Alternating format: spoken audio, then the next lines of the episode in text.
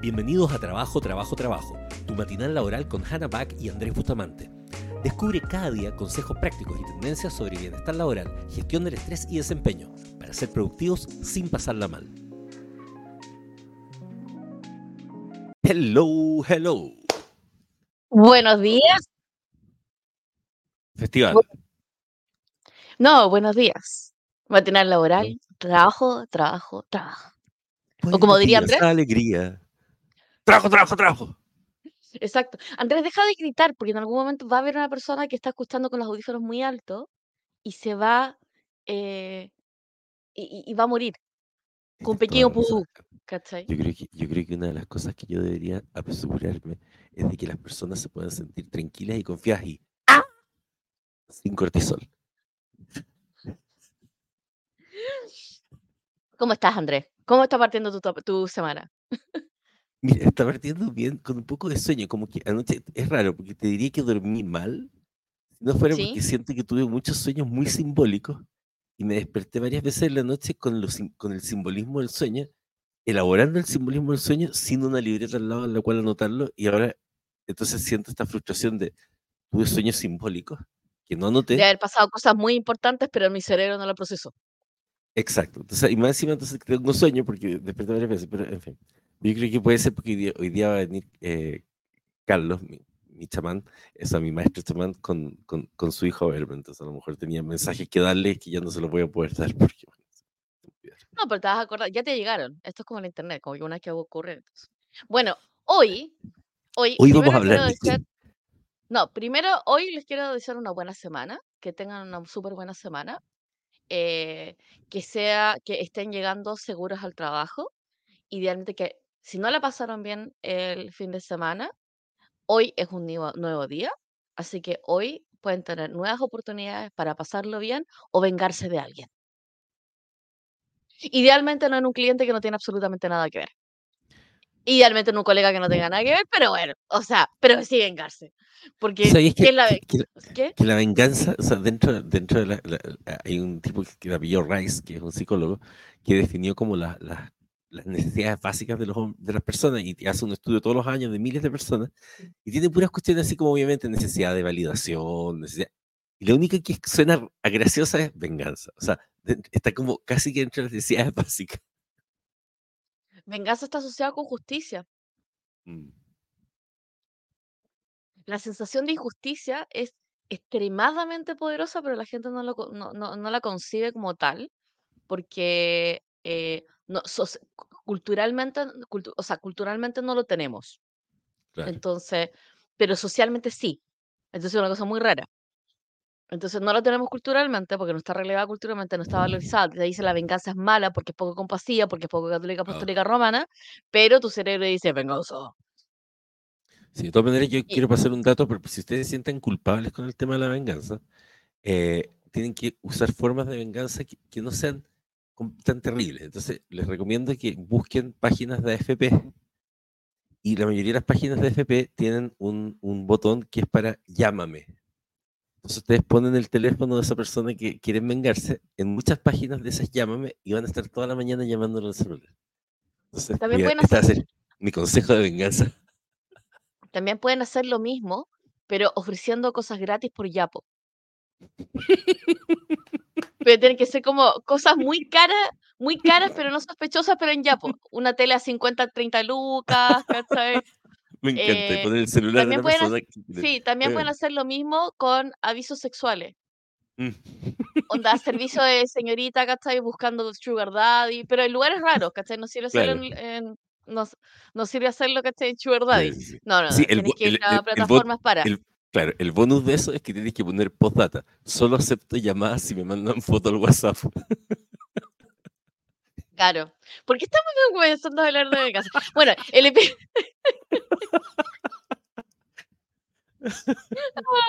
Bueno, eh, para los primeros, para, para aquellos que están sintonizando por primera vez y están escuchando este matinal, este matinal está específicamente pensado para hablar de cosas de trabajo. eh, y nos dedicamos de lunes a viernes a hablar de cosas de trabajo. Y el tema de hoy en particular, ¿cuál es Andrés? Andrés no sabe. Trata de adivinarlo, Andrés. Te doy la el oportunidad. sí, el tema de hoy va a ser Ya. cuál es el impacto real en el lóbulo vestibular y la corteza frontal del sonido de la micro cuando vas al camino al trabajo los días que el chofer está enojado porque el día anterior le cayó mal la comida que comió antes de dormir. Eso es verdad.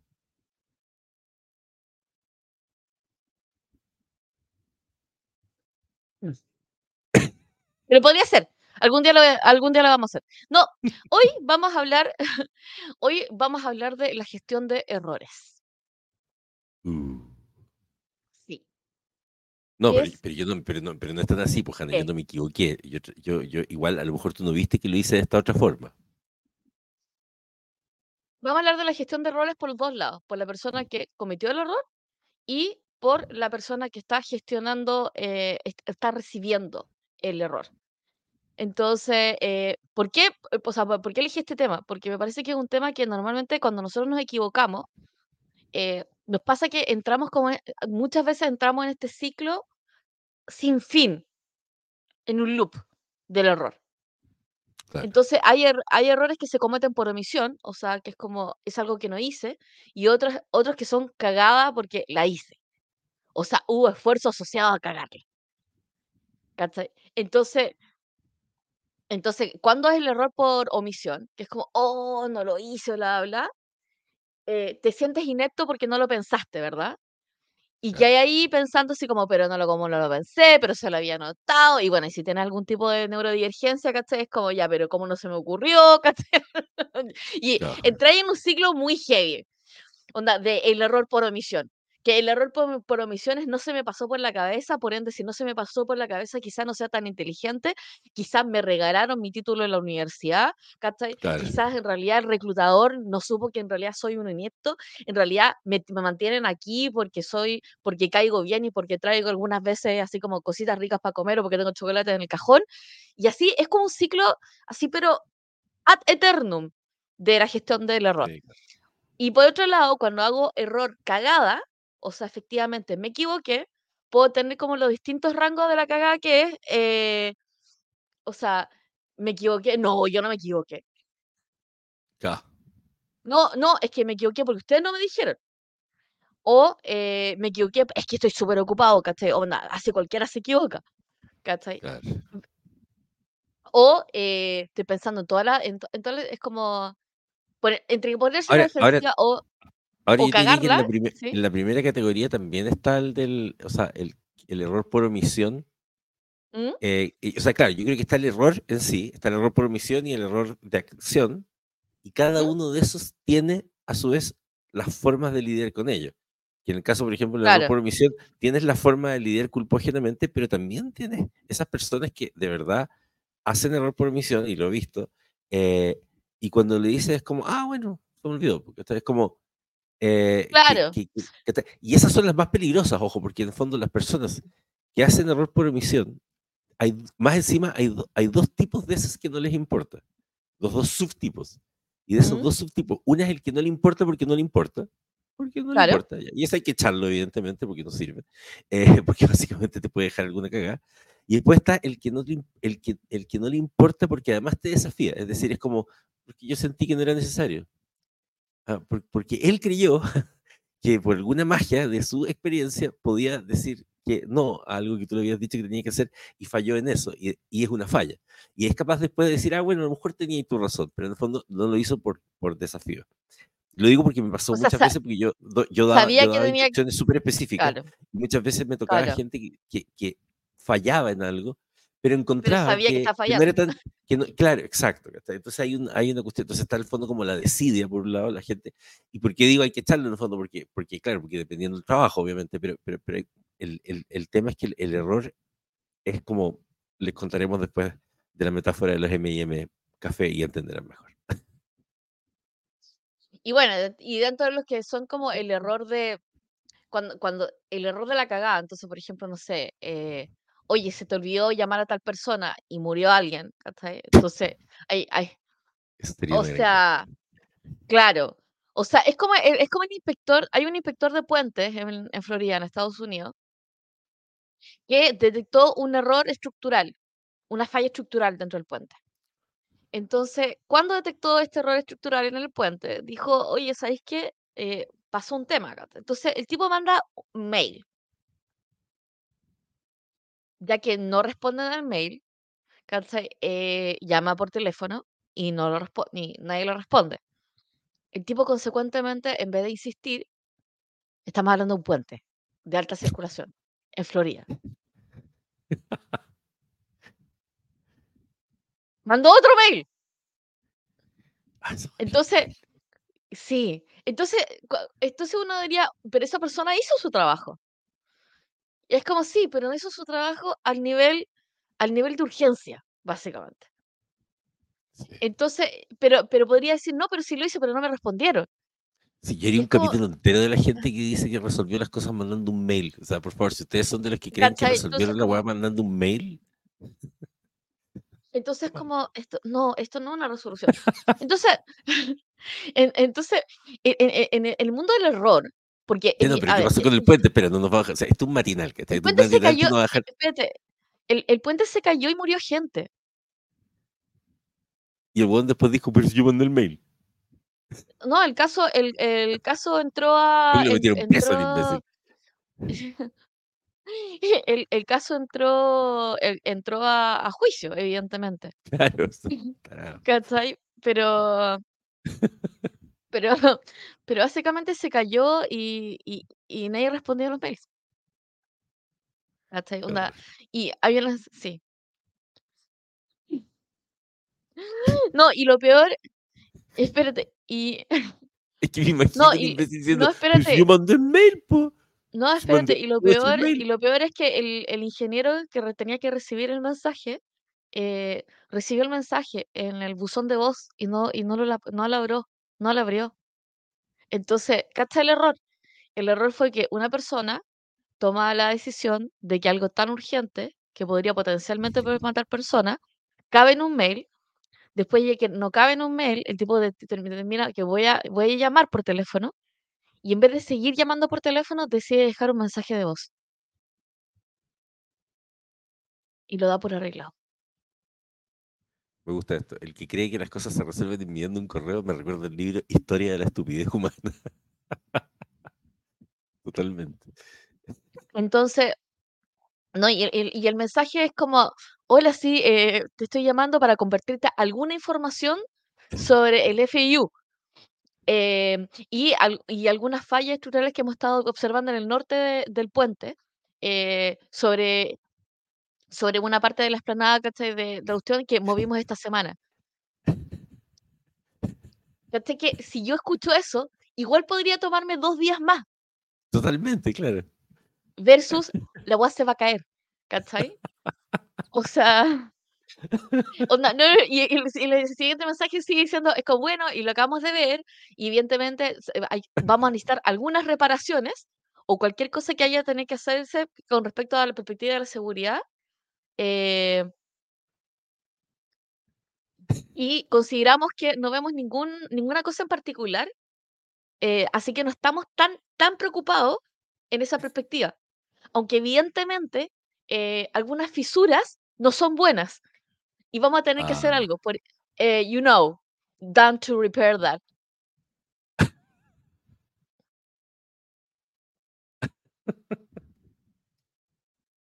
No, realmente gracioso. Bueno, tú sabes, es que es como este asunto del, del, em, del O sea, porcentaje de error. Porque tú cachai que siempre la gente dice, oye, tiene que ser el menos error posible, pero tú cachai que, no me acuerdo del cálculo ahora porque estaba buscándolo, porque no, no- pero no- en fin, el search me da demasiados resultados de otras cosas que están asociadas a eso. Pero onda, un aviones. 99,9% Cero- 0,0- es es- 0,001% de los, claro, de los vuelos. Claro, y ese, claro, pero en el fondo, si tú le agregas un 0,00000 algo de error, son 500 aviones caídos. Entonces, hay veces, y, y en el fondo, ¿por qué, por qué está bueno el comentario del tema del puente y todo? Porque en el fondo hay un balance bien complejo en esto. Porque por un lado está el concepto de ya, no es bueno que nos maltratemos miserablemente porque cometemos errores, porque obviamente Sí, podemos cometer errores, somos humanos y todo. sí. Pero al mismo tiempo la importancia de la excelencia, que es el, pero intentemos no cometerlos.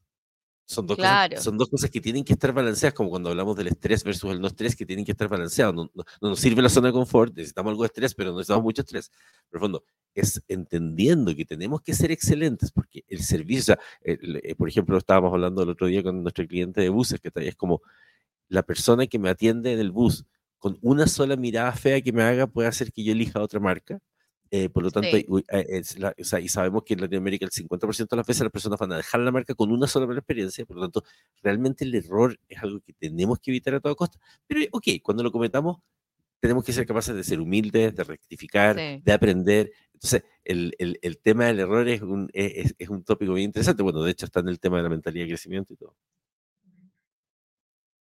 O sea, lo que hemos visto es que corporativamente el error se tiende a trabajar como de forma defensiva. Y cuando lo toman de forma defensiva, eh, significa que es como no me hago cargo de ese error. Y no me hago cargo de ese error de, no aprendo de ese error y digo, bueno, pero son cosas que pasan. Es como eventual. Entonces, por ejemplo, el fill rate en e-commerce. Es como si yo tengo, tengo, tengo una operación millonaria y tengo un 85% del fill rate, ya, date un aplauso por tener el 85, pero tienes un 15% de las compras que tienen menos productos de lo que pidieron. Claro, o sea, es, es- Es altísimo. mal.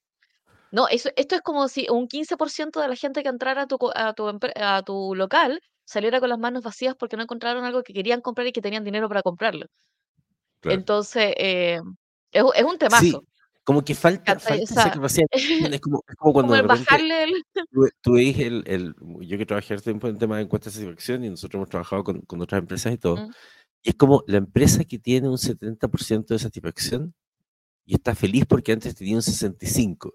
Y es motivo de celebración y están súper bien. Y es como 70% de satisfacción. yo lo encuentro una basura, literal. O sea, es como no. Jamás estaría orgulloso Significa con que un 70% de satisfacción. 30% de la gente básicamente piensa que, basu- que eres basura, nunca compraría contigo, no te quiere recomendar con su gente y, probable- eso es como, y probablemente le arruinaste el día de la semana.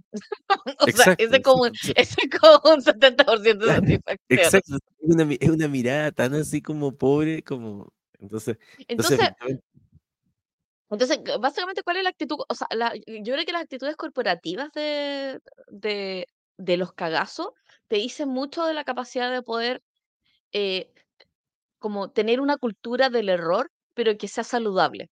Entonces, que una cultura de error saludable. Entonces, lo primero es que no somos infalibles. Las máquinas se equivocan, los sistemas, los servidores son desconectados algunas veces por señores del aseo. Es como una historia interna. Eh, y, y, pas- y cosas pasan. O sea, se cae el sistema, la electricidad se cae, la fibra, onda, la fibra le hacen un ransomware, o sea, pasan cosas.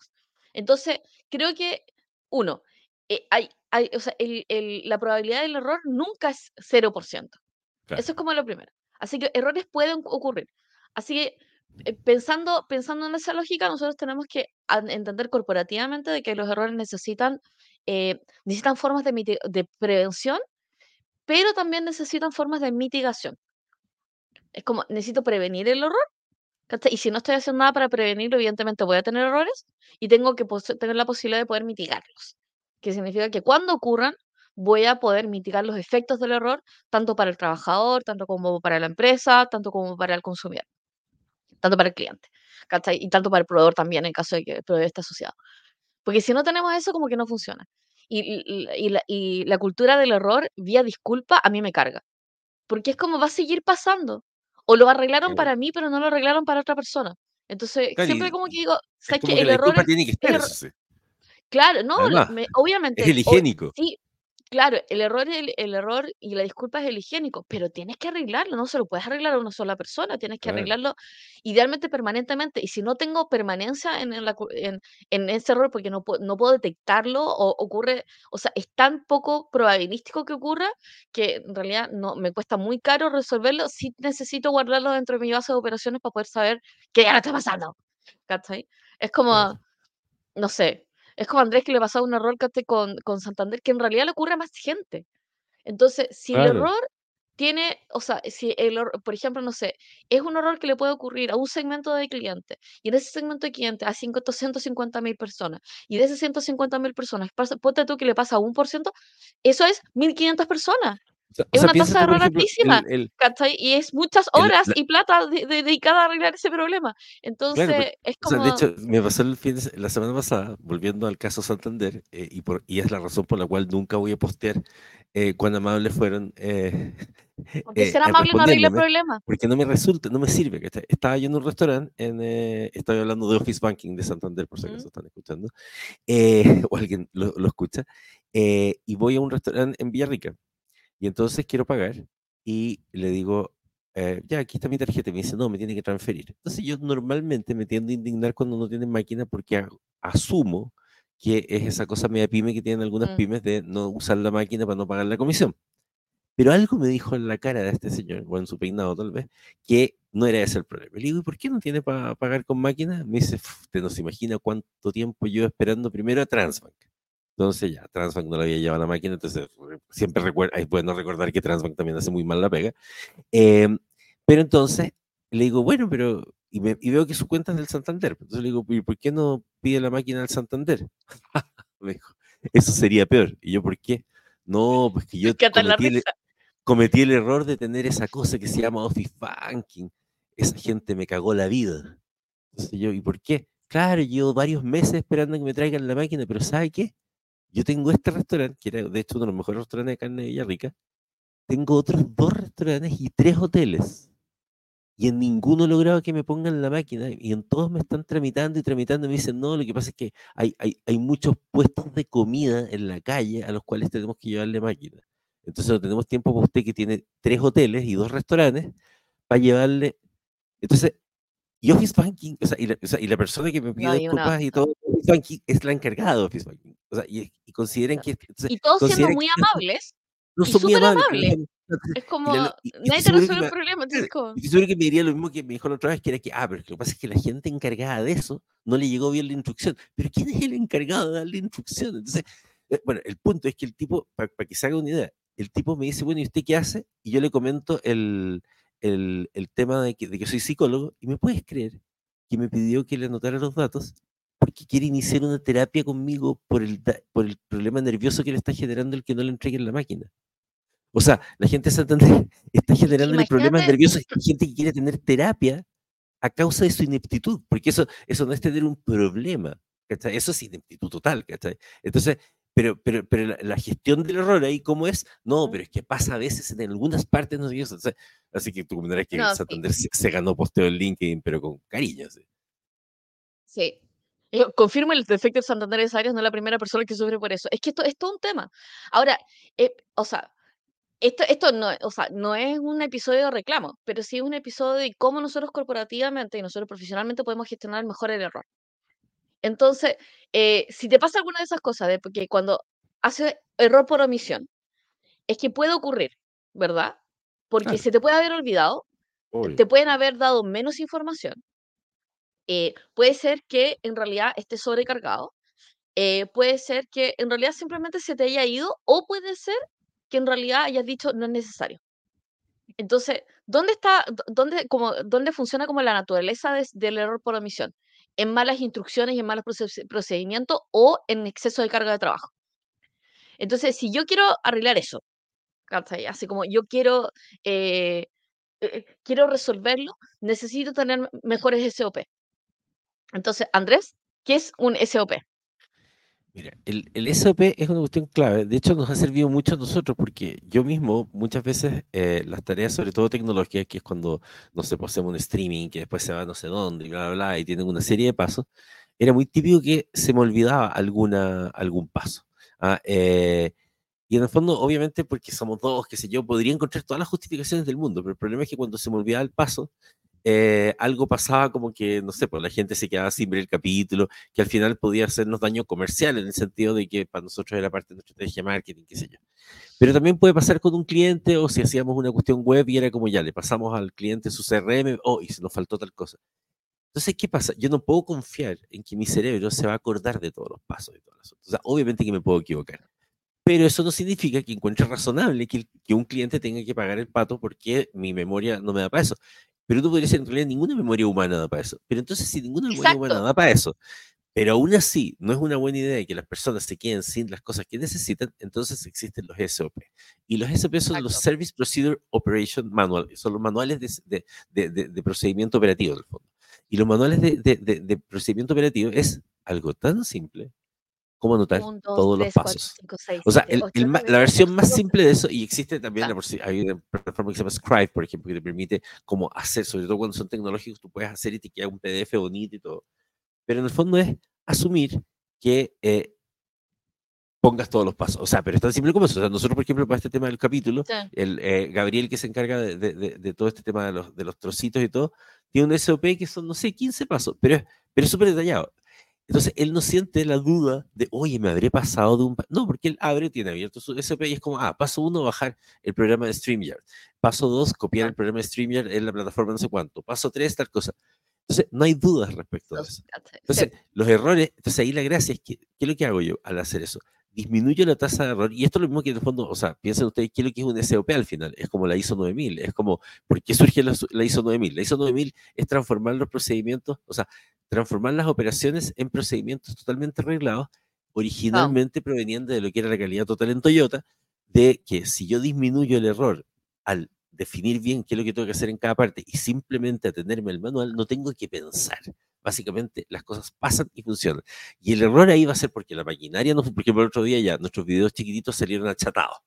Pero eso no era un error de, SOP.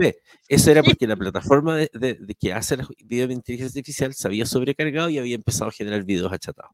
Entonces ahí, ¿qué es lo que pasa? Ahora, ¿puedo mejorar ese SOP? Sí, lo puedo mejorar. Por ejemplo, ahí había que agregar un una, una nuevo paso que es chequear cómo quedaron los videos en cada una de las plataformas para que si la plataforma tuvo un error, independientemente que el error no sea nuestro, entonces borramos igual esos videos hasta nuevo aviso porque encontramos que se ven feos los videos. Entonces, voy, voy modificando también el SOP, pero no dependo entonces tanto del error humano. O sea, si tienes por error por omisión, sí o sí, por ejemplo, puedes colocar los SOP y lo otro es como realmente automatizarlo. Entonces, Parte, parte de la automatización, por ejemplo, si nosotros tenemos que mandar sí o sí mails dentro de nuestro sistema, dentro de nuestro proceso operativo, y si no le mandamos un mail, ese cliente, por ejemplo, no se da de alta en un sistema y nunca inicia la cuestión, pero está separado del tema de, de facturación, entonces a la persona le llega una factura por un sistema que no ha podido usar, ya, eso es un error. Pero es un error fácilmente evitable e evitable y que probablemente ocurra por omisión, porque es como no te quiero cobrar sin pasarte el sistema, sino porque nadie se acordó de activar ese cliente. Entonces, ¿cuál es la manera de hacerlo? Automatizarlo. Entonces, si ahora, eh, ahora, te, ahora te pasa mucho a ti como profesional que consistentemente te mandas un cagazo porque se te olvidó, realmente deberías automatizarlo.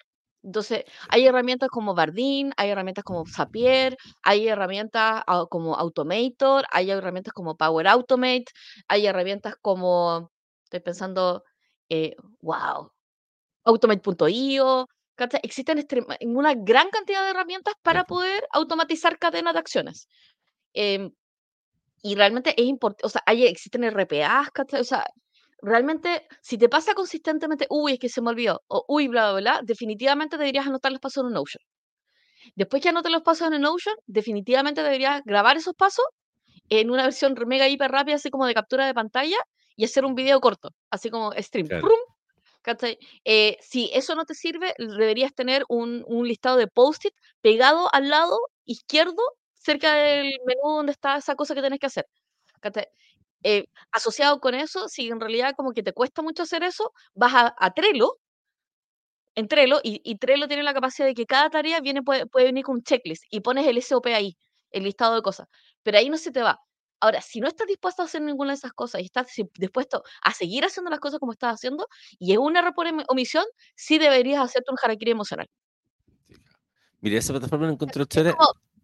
Porque es como, si, sobre todo si tienen que ser como un manual de cosas que se hacen en, digital, es como que ponen capturar, hacen la cuestión y, el, y te genera un manual en PDF. O sea, hay formas de, bueno, por supuesto, como dice Hannah, lo puede hacer Notion, que es gratis, pero, pero es como, pero sí, Harakiri emocional.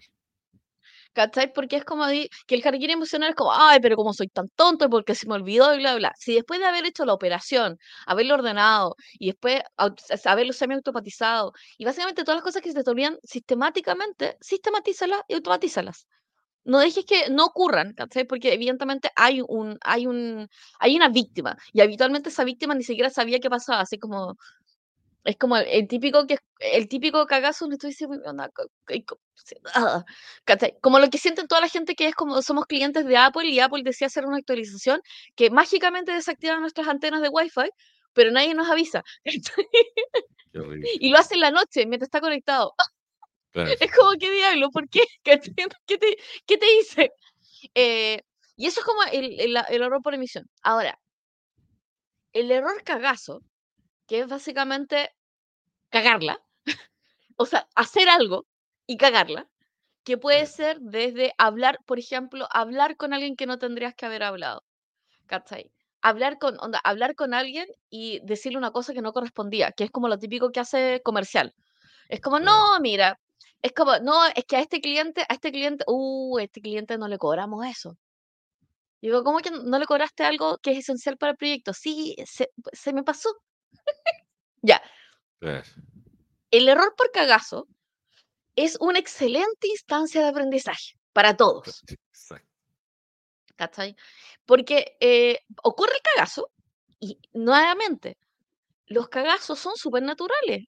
Los errores son supernaturales, pueden ocurrir. Así que no vamos a hacer un harakiri emocional, a menos de que, a, a menos de que pueda morir alguien, ¿cachai? O a menos de que pueda quebrar la empresa, ¿cachai? Casi todos los errores son reparables en menos de 48 horas. Y si tienes un abogado, más, todavía, más tiempo. Claro. Entonces es como, por eso tengan buenos abogados y tengan buenos contadores. Eh, y ahí le recomendamos a nuestros contadores, acá contadores, Sí. Eh, post, post no promocionado. Eh, pero, pero, en, pero en esa lógica de, est- está el cagazo. Si no murió nadie, lo podemos resolver. ¿Sí? Entonces, no- un- o sea, la, la primera gestión del cagazo por error no es hacer, hacer peor el error, ¿sí? Sí, claro. No inflarlo. O sea, ¿para qué lo voy a inflar? ¿De qué te No. sirve inflarlo? Como, No, y de hecho, de hecho, de hecho aumenta el error. ah, Ojo, es como- eso es súper importante porque cuando, cuando una persona comete un error, que obviamente no fue adrede, ¿cachai? O sea, porque obviamente el error adrede en el fondo es cuando efectivamente omitiste una cuestión por vago, Mm. omitiste una cuestión por porfiado, en fin, o sea, cuando, y eso hay que tener, y yo creo que eso sí son vectores que hay que, que son difíciles de corregir. Las personas que cometen errores por porfía, por ejemplo, en general no es son personas que tienes que eliminar porque es muy difícil que esa persona cambie. porque porque si porfía es porque tiene una, una, una mirada distinta a la que tú tienes para hacer las cosas que genera error. Pero cuando el error es el error, Claro. como dice Hanna, que ocurre el error, lo último que puedes hacer es ponerte a hacer cacería de bruja y escándalo en ese momento, porque lo que ocurre es que, imagínense, ¿qué es lo que le hemos dicho del cortisol? O sea, las personas se van a llenar de cortisol, van a estar más estresadas, resolver y que lo que ocurre con el estrés, se ponen a tener más errores. Entonces, lo más seguro es que manden un correo pidiendo disculpas, por ejemplo, pero con un insulto entre medio, no sé, o se lo manden con copia que no tienen que mandárselo, o Claro. van, van a ir aumentando el error. O sea, mientras más calma logren después del error, efectivamente, más posibilidades de resolverlo de forma decente. Muy delicado. Entonces, pasa, pasa el error y pasa el cagazo. Entonces, ¿qué es lo que uno tiene que tratar de hacer, de, de entender? Tienes que hacer como una, el, el triage, que es como el procedimiento que hace la gente en salud. Tienes que revisar, uno, murió alguien. Dos, Claro. hay una forma de detener los efectos del error. Y tres, o sea, por ejemplo, eh, si es un error en un informe y ese informe se mandó, ¿cachai? Hablar, llamar por, hablar, llamar po- por teléfono a la persona y dice, oye, eh, si acabas de recibir este informe, ¿cachai? Por favor, obvíalo porque te lo vamos a mandar, eh, te, te vamos a mandar una corrección. Y se acabó el problema. ¿Qué es lo que no hacemos? No gritamos a la persona, porque nuevamente cortisol y no vamos a llegar a ningún lado. ¿cachai? Dos, no dejamos que el error siga ocurriendo, o sea, no ocultamos error- el error porque en realidad probablemente va a quedar más el cagazo, ¿cachai? Y tres, eh, tratamos de resolver el error y el efecto del error, o sea, el efecto, del- claro, sí, es como, por ejemplo, re- resolver el error sería como corregirlo, pero si no lo corrijo, no corrijo el efecto que generó el error, voy a tener problemas. Claro. Entonces, no sé, por ejemplo, en el informe, ya nos equivocamos con los datos. lo presentaron a directorio, este es como muy típico, así como los datos, los datos estaban mal cocinados, ¿cachai? Se presentaron al directorio, el directorio se dio cuenta, todos pasamos vergüenza, ¿cachai? Entonces, ¿y, y qué es lo que pasa ahí?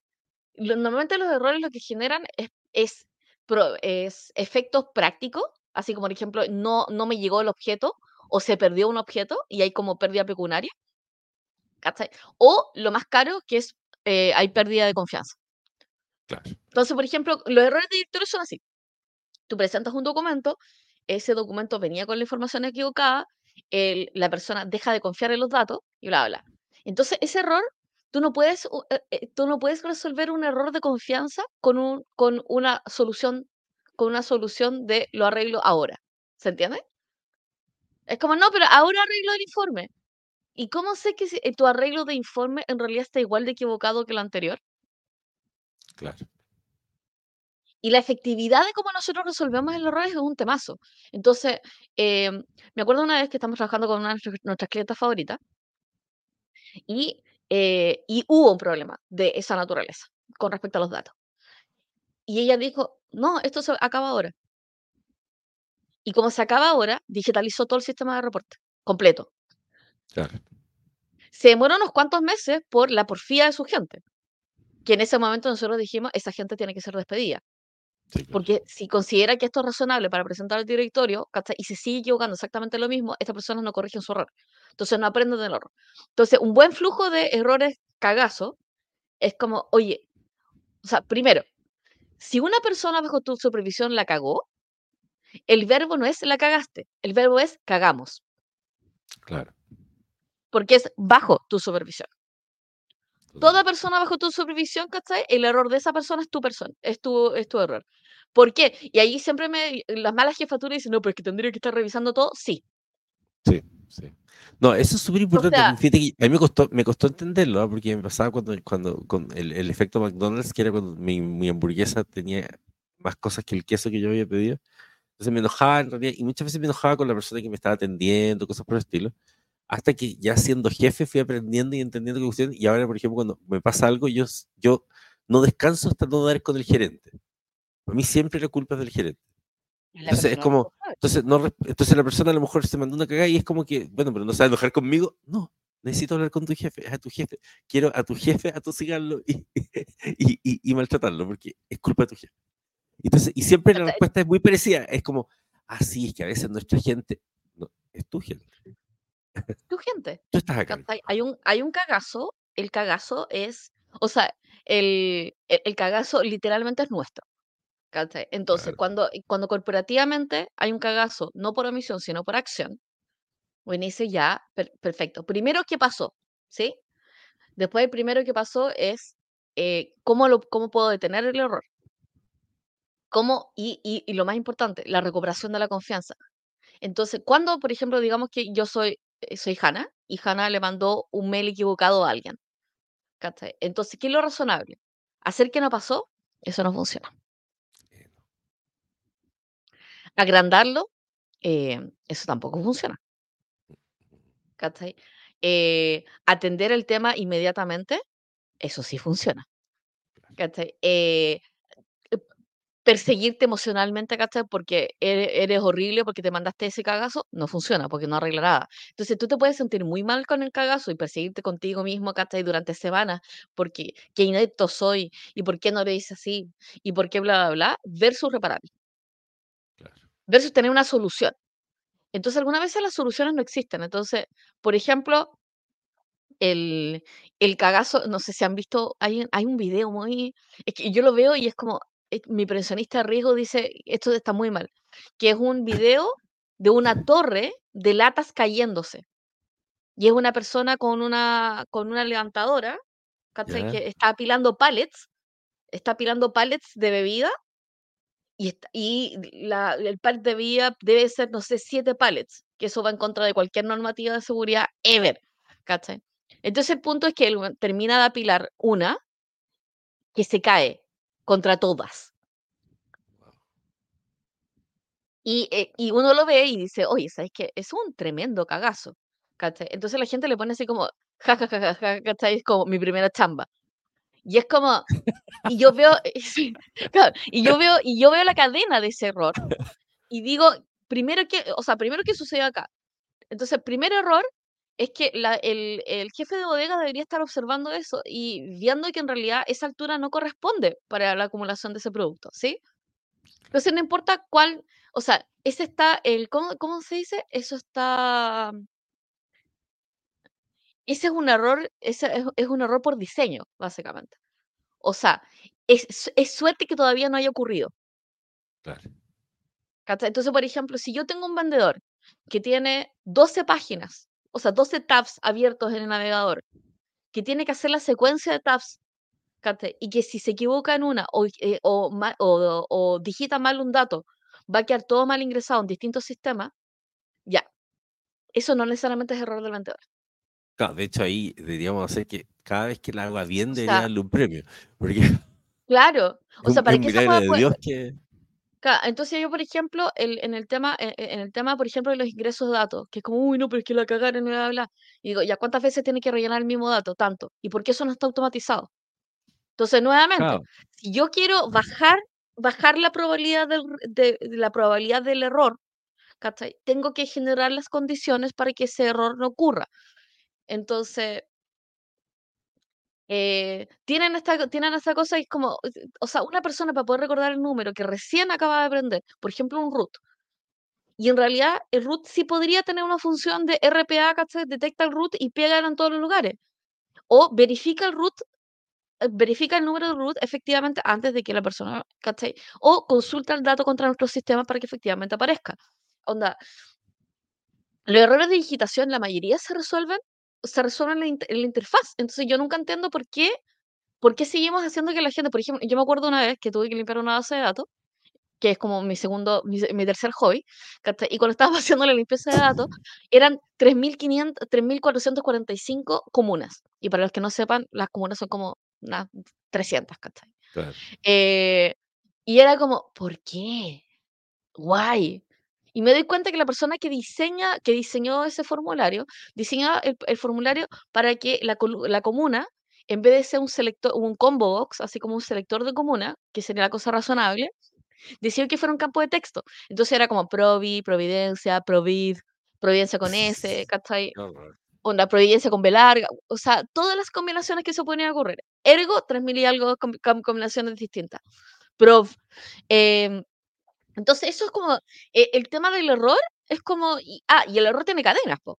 El, error tiene acciones, acciones de cadena. Por ejemplo, que una persona haya tomado la decisión de que no valía la pena poner, colocar un combo box en el formulario y que yo tuviera que estar con Open Refine tratando de limpiar esa cagada. ¿Cachai? Eh, e, entonces, como, y eso significa que alguien lo tiene que arreglar.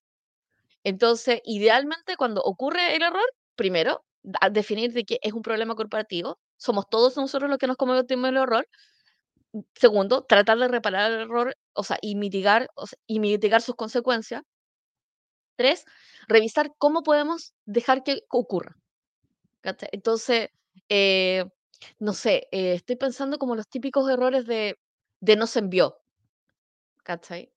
Entonces, si sabes que una persona, si sabes que estás trabajando con una persona pajarona o despistada, eh, no le pases no le pases esa función.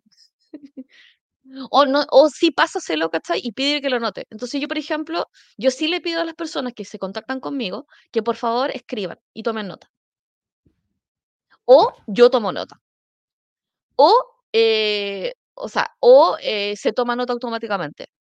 Entonces, por ejemplo, si eres una persona que normalmente comete errores, eres de área comercial y estás vendiendo cosas que no puedes vender o que no sabes vender, Pide, pide una reunión con ingeniería para que te expliquen el producto. No te, metas el, no te metas el cagazo que estés andar vendiendo cosas que no tienes que vender y después generando problemas. Y una vez que se genera... ¿Mm? No, que ahí llega hasta algo muy importante. Pregunten. Pregunten. El error, el error, es preguntar. Sí. El error, este error cuando, cuando, uno, cuando uno ocurre, uno o sea, cuando ocurre un error, uno, a uno le da vergüenza, que es como de las emociones sociales así como más una permeadora de personalidad, ¿cachai? Eh, porque uno se siente inútil y te da vergüenza y es como, puta, es como, ah, ¿cachai? Y a mí me pasa mucho con la falta de ortografía en el sitio web porque digo, ah, pero qué tontera, ¿cachai? Eso es como, qué poco fino, ¿cachai? Y después digo, ya, pero uno, ¿murió alguien? Está el triage. ¿Murió alguien? No. ¿Lo puedo arreglar ahora? Sí. ¿Tiene algún efecto? Ya, alguien lo debe haber visto. Onda, pero ¿se murió alguien? No. ¿Lo puedo arreglar ahora? Sí. ¿Lo puedo dejar de, eh, puedo dejar evitar de hacerlo? Sí. Si algo se puede arreglar en menos de cinco minutos y no tiene efecto, no, no requiere un escándalo. Y yo creo que el, eh, y yo creo que la, esa, eso hace que si no requiere el escándalo, es como en la siguiente instrucción es, ya, ahora quiero, ahora, cuando nosotros salgamos con un sitio web, quiero que lo revisemos, ¿sí? Y agregamos un procedimiento anti-errores. Claro. Antes de enviármelo, revisa la ortografía. Es como, antes de enviármelo, revisa que funciona. Le vamos a agregar un procedimiento. Y uno, cuando nosotros le agregamos un procedimiento, nuevamente, anotamos ese SOP y básicamente lo dejamos estandarizado. Entonces, la próxima vez que ocurre el error, en vez de decir, oye, pero ya, pero de nuevo, qué error, le vas a preguntar, ¿hiciste el procedimiento? No, en realidad no. Ya. Ah, el procedimiento, si por algo existe. Sí. Y ya si la tercera, la, la segunda vez o la tercera vez ya la persona no sigue el procedimiento, tenés que despedirla. Y ahí tú te preguntas, ¿por qué? O sea, y le tenés que preguntar, ¿por qué no quieres hacer el procedimiento? Y es como, no, pero es que pensé, no, pero ¿por qué? O sea, lo pensamos juntos, lo revisamos juntos, tenemos la consecuencia de cuándo ocurre, cuándo no, cuándo no ocurre. Y ahí uno empieza a cachar. O sea, yo creo que lo que hemos visto con respecto a los errores es, por ejemplo, asumir que el protocolo está siendo, está siendo ocupado. Asumir que la cadena de proceso está bien hecha. Es como, no, si este procedimiento sí funciona, ya, pero todavía no le mandan los materiales a esta persona. Ah, o verdad. ¿Cachai? Eh, o, eh, o sí, no, el procedimiento sigue funcionando, ¿cachai? Pero nadie mandó, nadie mandó la orden para que bla, bla, bla. Nadie mandó la UC. Y es como, ¿y de quién dará a cargo la UC?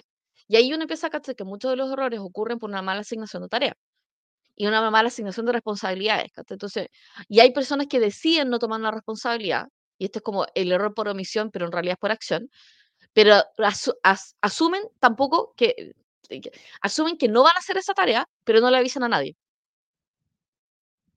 también. Es que yo no lo hice, pensé que alguien lo iba a hacer. Eso, e- eso es improcedente. Claro.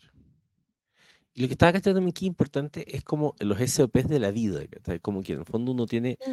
y, y esto es interesante, por ejemplo, yo que tengo, eh, ya cada vez digo menos tengo ADHD porque siento que, pero es una Mm. discusión más larga, pero eh, en mis épocas de mayor ADHD, como le pasa a muchas personas con, con, con déficit atencional, te acordarás que se me caían las cosas, chocaba Mm. con cosas, era típico que algo se me rompía, pero es, es día a día, o sea, de hecho hay muchos Sí, po. videos de gente que tiene TDAH que es como eso el día a día, es golpearse, Sí. chocar.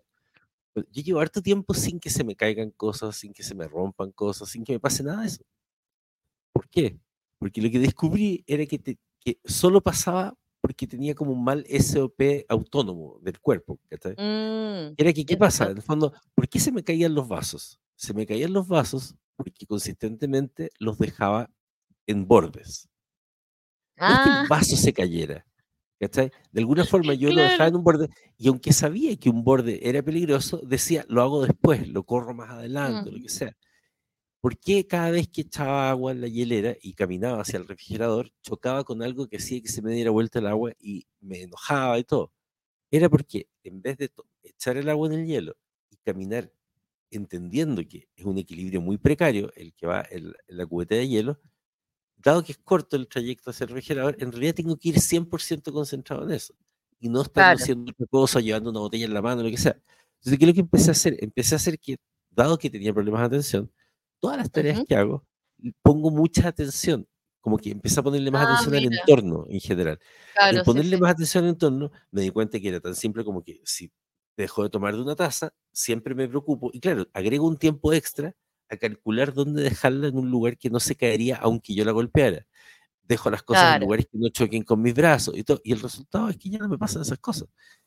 Pero en el fondo, ahora, cada vez es más automático. Las primeras semanas tenía que estar pensando cada acción Sí. que hacía para evitar errores, pero hoy día ya por defecto estoy no cometiendo errores. El otro día, claro, yo no me he dado Claro. cuenta hasta que el otro día me, me- estaba saliendo con Gabriel, me dice, pero saliste con la llave, y yo, pero obvio, ¿cuándo voy a salir con la llave? Y ahí descubrí que, claro, lo que pasa es que hoy día no me pasaría que se me quede la llave, porque yo no, yo llego al dintel de la puerta y, y automáticamente tengo que chequear si tengo las llaves en el bolsillo, si no, no puedo salir. Literal, ¿cachai? Entonces, entonces los. SP, entonces, entonces uno, ¿y por qué digo esto? Porque es importante, tengas o no tengas TDAH, tener esos SOPs de la vida. Porque finalmente, ¿por qué se queda uno en pana? ¿Por qué pasa? La mayoría de las veces es porque uno tenía que haber hecho la revisión técnica, tenía que haber echado benzina, tenía que haber eh, revisado los neumáticos, tenía, o sea, muchas veces te das cuenta que los errores en la vida o las cosas esas que pasan como, ¿por qué me pasa esto a mí? Muchas veces en realidad tienen que ver con algo en lo cual no tuviste suficiente aware. Y la gracia de disminuir esas cosas tiene que ver con, con algo que tú has dicho muchas veces, que es como generar ciertas, ciertas decisiones que ya no tengas que tomar. Y en el fondo, Claro. no, no es solo... Sí. Claro, entonces, entonces ahí no es solo por un tema de no tomar ciertas decisiones, sino que también con eso evitas errores que después te, obli- te obligarían a perder más tiempo. Claro, o sea, es como causa y condición. Eh, hay un montón de gente que es como le terminan cortando la luz porque, no porque no tenga plata, sino porque en realidad se le olvida pagarla consistentemente. Claro. Entonces pon pago automático por la red. Puta madre. ¿Cachai? Es como, me acuerdo cuando Google perdió su dominio, porque si alguien se le olvidó renovarlo. Es como, ¿really? Google, O no me sea, acordaba de eso. sí. Onda, ¿really? ¿De verdad?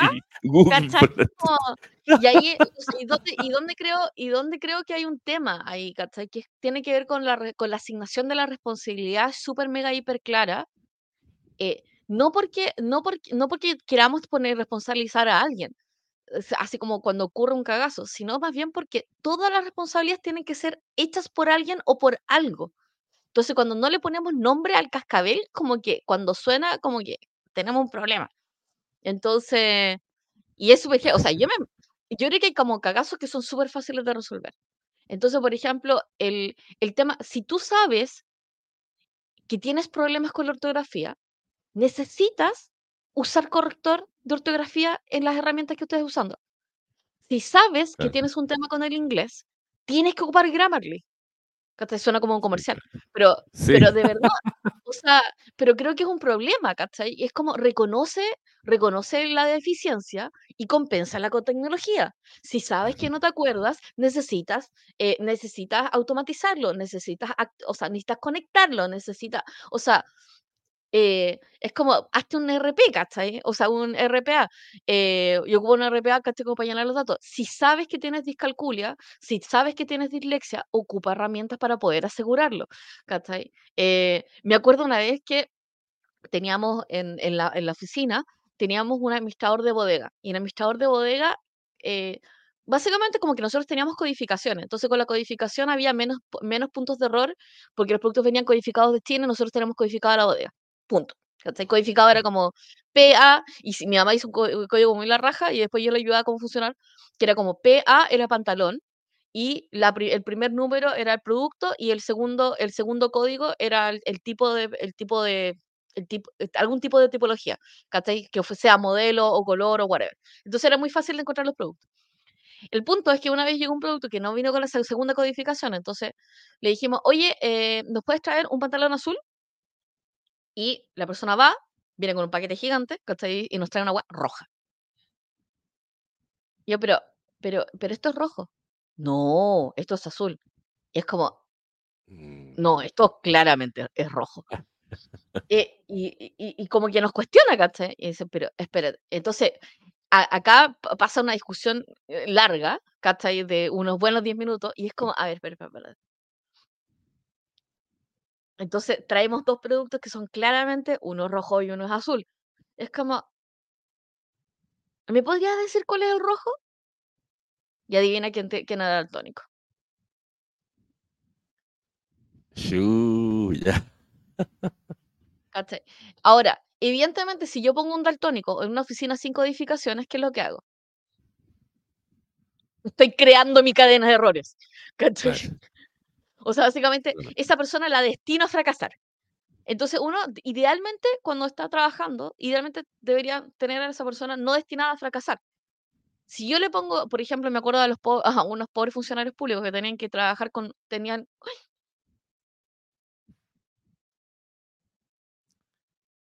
Algo le pasa a Hanna. Y encima no sé exactamente cuál es la historia que quería contar de esos pobres funcionarios públicos. Pero probablemente sea como.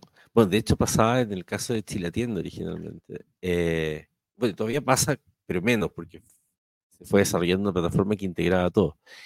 Pero claro, una persona llegaba y, tenía, y podía trabajar con hartos servicios públicos, pero tenía que abrir millones de ventanas al mismo tiempo. Entonces, que, que un poco como ahí dice Gino, alguien dijo WOM, cuando tienes muchos sistemas, eh, y más encima lo vas cambiando, tienes una alta posibilidad de, de fallo. O sea, ¿para qué decir, por ejemplo, los sistemas SaaS que uno utiliza como Facebook, por ejemplo, el administrador comercial de Facebook o, Google Analytics, que le cambian la interfaz cada cinco segundos, las posibilidades de, de, equivocarse son, son, muy altas.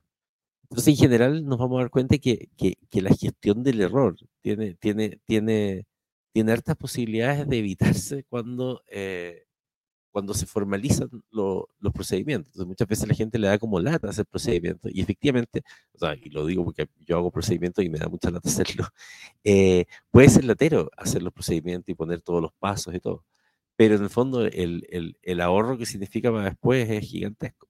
Y, y, por eso que en el fondo las micros tienen, tienen, tienen esos frenos, porque imagínate vas con un canguro en la micro entonces el canguro chocaría contra, contra la puerta. Entonces, ese es el, el tema de fondo que yo les decía con la mantequilla. Solamente queremos que, o sea, que quiero, quiero notar que se caen de la risa porque lo que acaba de pasar es que se me acabó la batería del computador. Porque dentro del SOP se me ocurrió. No ocurrió con eso. No, y no solamente eso, el computador me dijo, tienes baja la batería, y en vez de yo inmediatamente arreglarlo, adivina qué hice, fue ignorarlo. Bienvenido al episodio de cómo se gestionan los errores, cagándola. Buenísimo. El punto es que efectivamente. había un, uno, no, pero, pero, termino la historia. Errores pueden ocurrir. Ah, ya. Había un pobre Entonces, funcionario público que no sé qué había, pobre, un pobre, nuestro un grupo de funcionarios públicos que consistentemente su servicio público hacía que estuvieran eh, analizando administrativamente unos fondos concursables y tienen una media de unos 100 fondos concursables cada uno.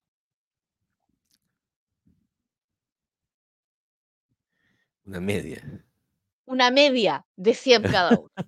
Lo cual significa que tenían que procesar 100, estamos hablando de proyectos que duraban meses, que tenían millones de rendiciones, que eran que se tenía que supervisar la acción, que tenían que supervisar la pertinencia de los gastos, que tenían que reitimizarlo, y se esperaba que esa gente, esa pobre gente, que sigue haciendo esa pega, por cierto, y que creo que ahora están en paro, Onda, tuviera que hacerlo, bueno, o sea, y no solamente eso, con un sistema de mierda, ¿cachai? Todo en papel, ¿cachai? Y más encima con Contraloría Regional Guayana.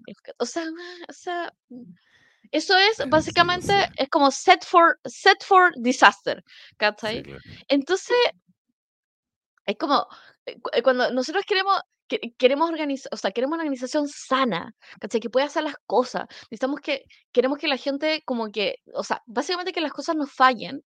Necesitamos hacernos cargo, asumir que las jefaturas tenemos responsabilidad directa con respecto a los errores, asumir que los errores, a menos de que haya muerto alguien, son todos posibles de arreglar, asumir el error para poder aprender de ello. Una vez que nosotros aprendemos, generar un procedimiento, una vez que hacemos el procedimiento, verificar que efectivamente funcione y si la persona no quiere tomar el procedimiento, es hora de que esa persona se vaya.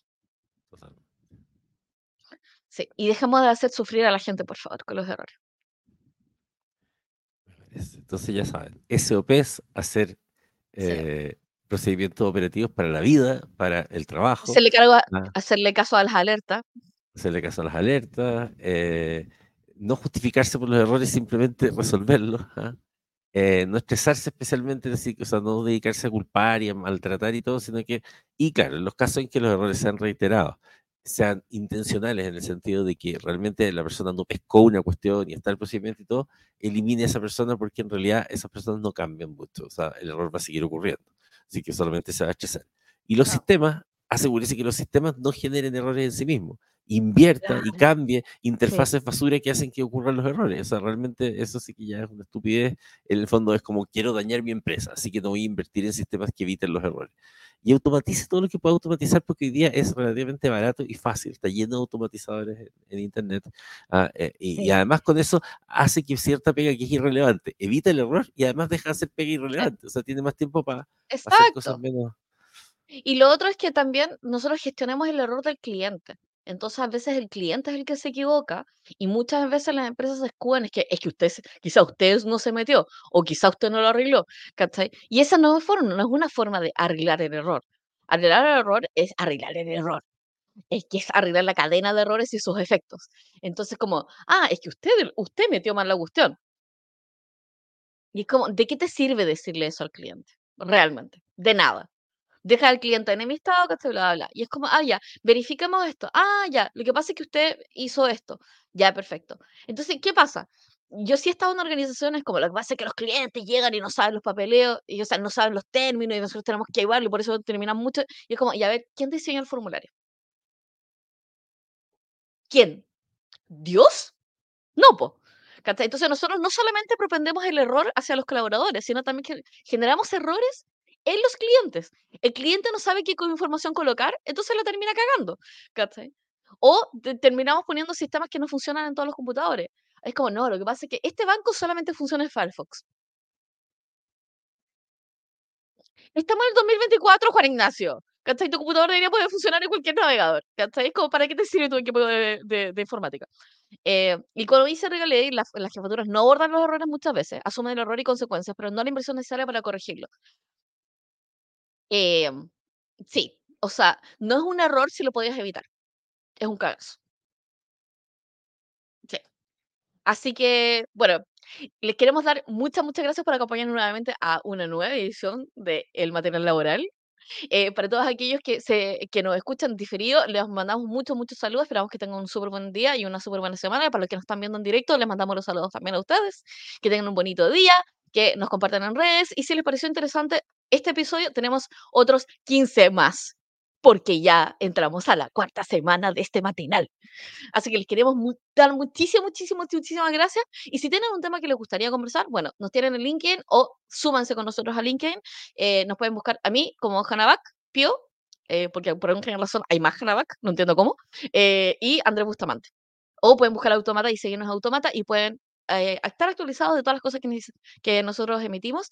Y eh, justo, justamente hoy o mañana voy a estar sacando un nuevo episodio de nuestra serie de nuevos negocios. Así que muchísimas, muchísimas gracias por acompañarnos y muchas, muchas gracias. Y Andrés quedó. Bueno, estos son errores que ocurren para hacer programas en vivo. ¿Cachai? Gracias, Rigelli, que te vaya bien. Yo no me escucho, no, no te escucho. Estas son cosas que pasan, ¿cachai? Estos son los que pasan vivo. A ver. Y no, y todavía no se escucha. Sí, no, era, era, era este, eh, también era una especie de COP porque es el, la tarjeta de sonido que yo utilizo tiene, tiene una cuestión como de que se apaga después de cierto tiempo y ya en realidad yo debería entrar a configurarla para que eso no ocurra. Y esto es lo que ha pasado ah. otras veces. Entonces, viste, el día de los SOP es extraño. el día de los SOP. Oye, de todas maneras, felicitaciones. Felicitaciones especiales a los que nos están viendo en vivo, porque nuestra media es como de 15 a 16 personas en vivo. Quiere decir que hoy día estos fueron los valientes que un día lunes se despertaron temprano y el resto se quedó dormido. ¿ah? Oye, pero también es porque estas semanas las personas entran a vacaciones. Iniciamos ah. un matinal laboral en vacaciones. sí, vale, ¿Por qué? Porque queríamos que la gente fracasara en seguir todos los episodios. Es una cosa de diseño. Que les vaya muy bien, que les vaya bonito. Nos vemos y adiós. Adiós. Adiós.